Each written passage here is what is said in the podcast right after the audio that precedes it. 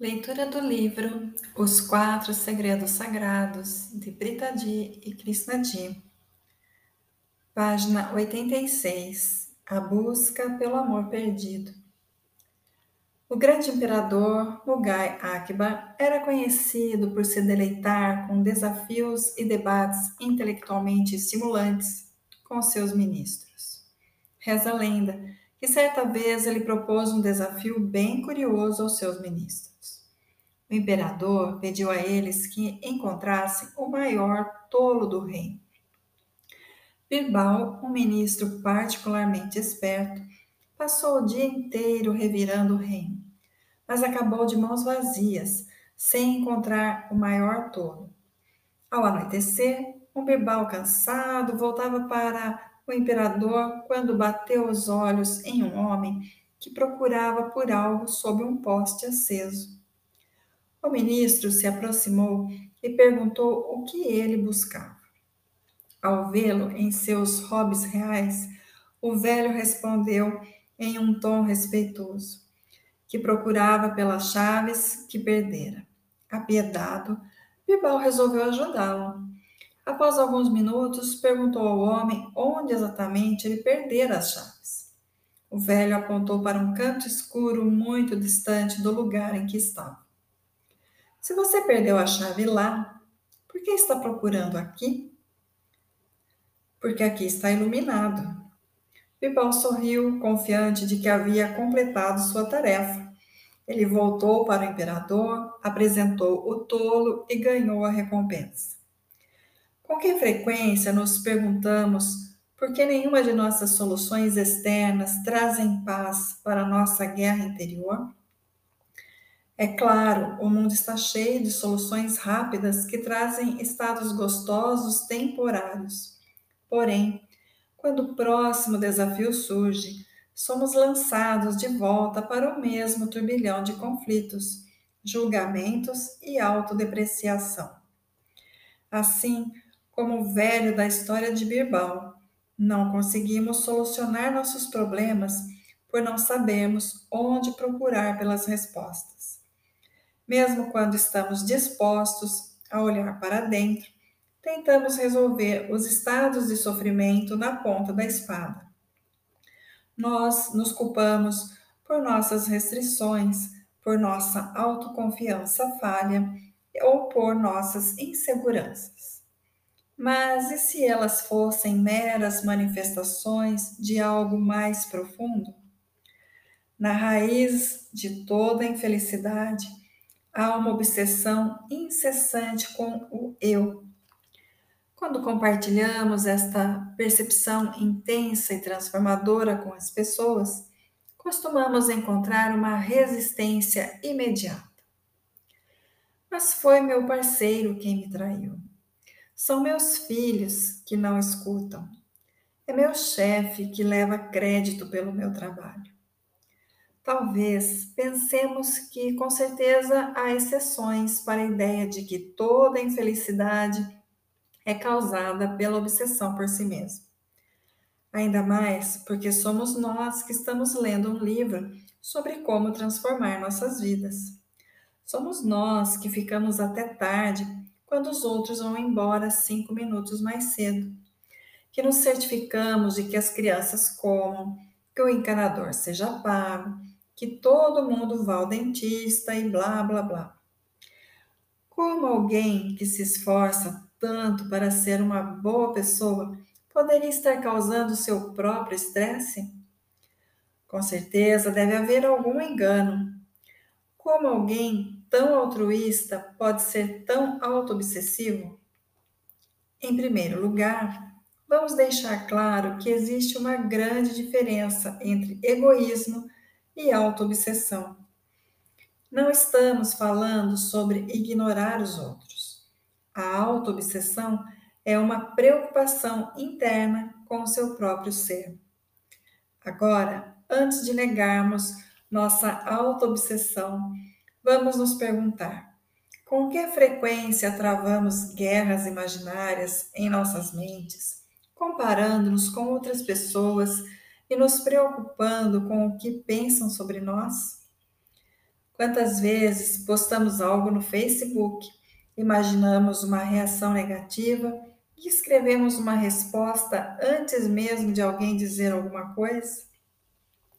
E quantas vezes simplesmente culpamos outra pessoa pela maneira como nos sentimos?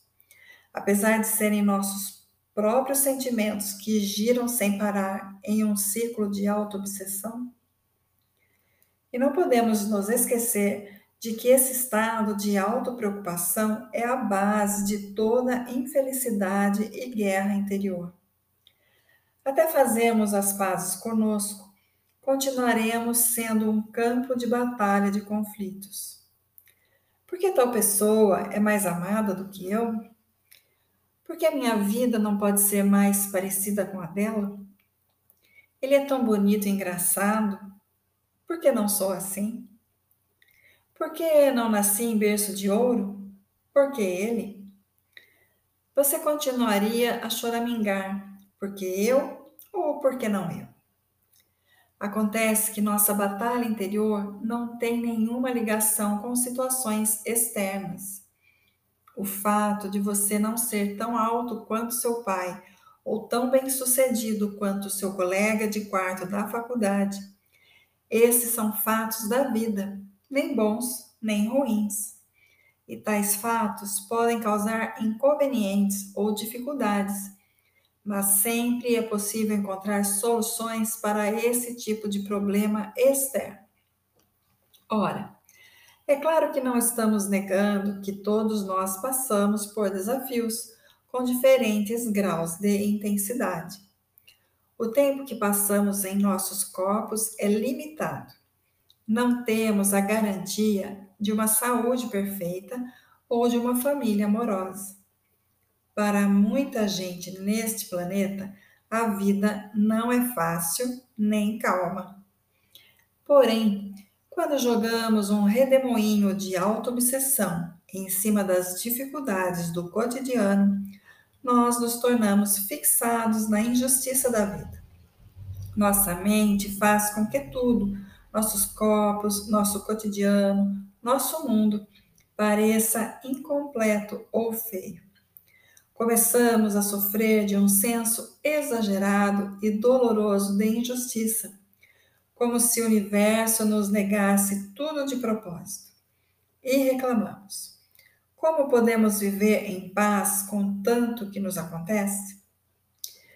Será que você já não percebeu que em tais estados de sofrimento os problemas e o caos só aumentam?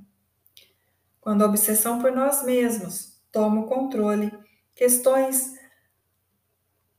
atuais da vida permanecerão sem solução nós desenvolvemos uma mente eternamente insegura, que facilmente percebe insultos ou desrespeito, mesmo quando não há nenhum. Ficamos desgostosos com quem somos e nos tornamos obcecados com a imagem de quem deveríamos ser. Em uma tentativa desesperada de sobreviver psicologicamente, Tentamos nos enquadrar nos padrões de outras pessoas e ganhar sua atenção. Acabamos nos tornando pessoas que usam muitas máscaras, enquanto o poder verdadeiro do belo estado de consciência nos ilude.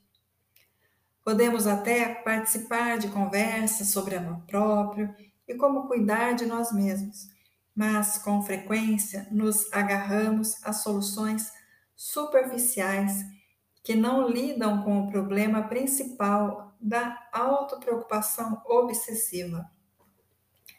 E como podemos cuidar de nós mesmos de verdade quando permitimos que nosso interior permaneça em um estado de sofrimento, machucado e dolorido? Quão autêntico é nosso amor próprio quando viajamos para lugares bonitos mas não fazemos nada para tirar férias de nosso falatório interior incessante? Pois nesse estado permanecemos perdidos e desconectados. É impossível celebrar a vida. O amor próprio, autêntico, exige que nos afastemos da auto-obsessão e entremos em um belo estado de ser. Como? Ao sair da obsessão dolorosa e passar para uma observação gentil. De acordo com o Dr. Daniel, professor de psiquiatria, sempre que entramos em um estado de observação, a atividade neural em nosso cérebro sai da amígdala, o centro do medo e da raiva, e passa para a região pré-frontal medial do pensamento inteligente e de um senso expandido de conexão.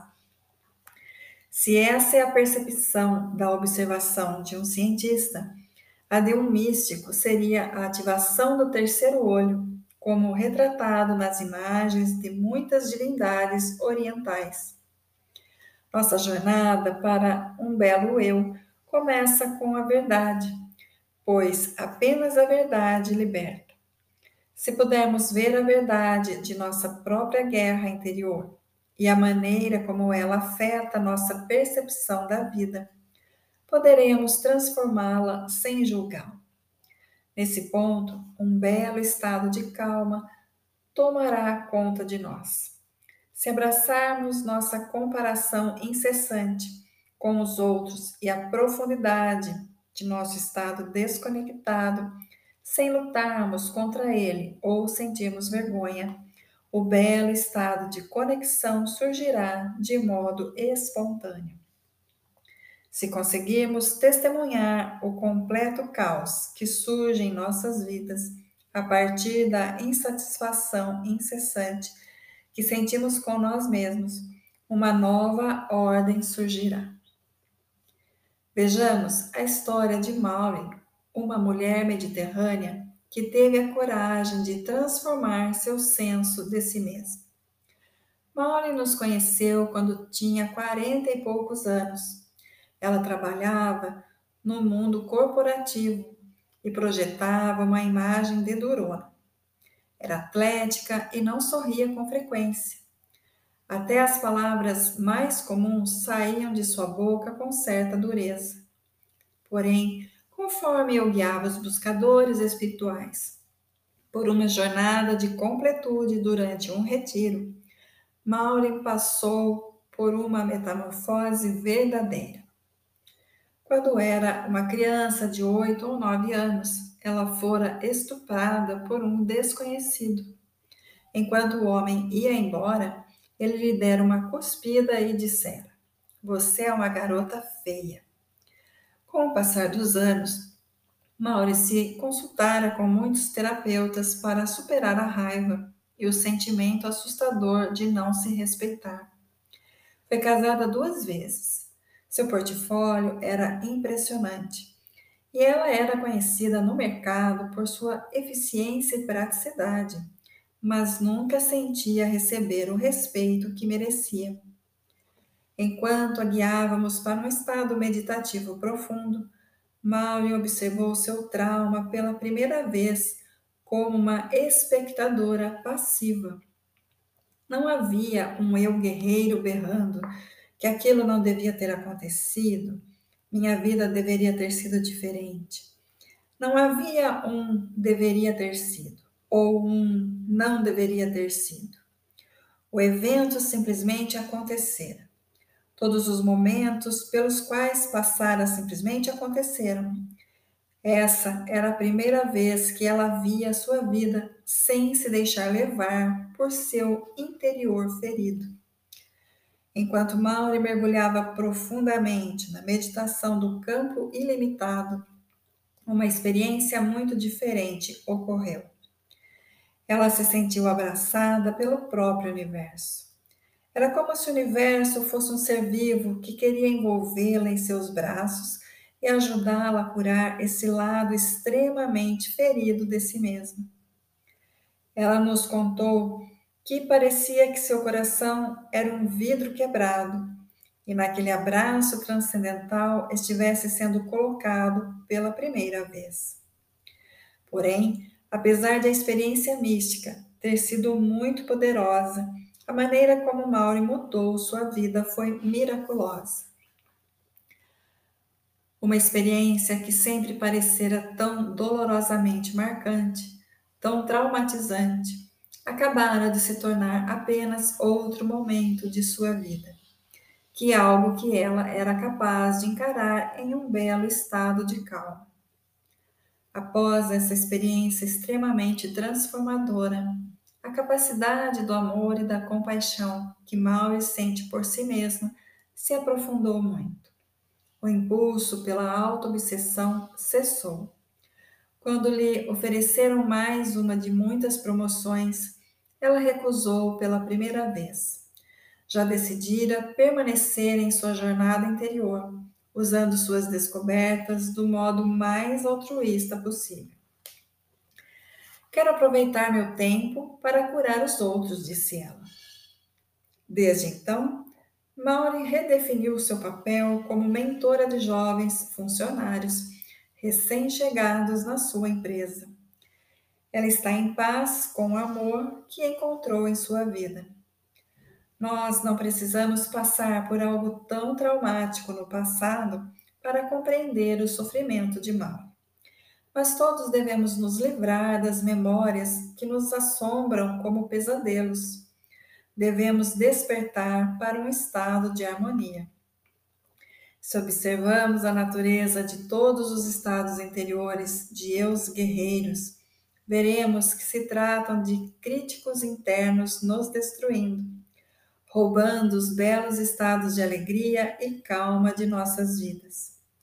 Não importa quais são nossas histórias pessoais, se são simples ou complicadas, quando somos capturados por esses eus guerreiros, criticamos tudo em nós nossa aparência, nosso status, nosso lar e nossa família, nossa vida.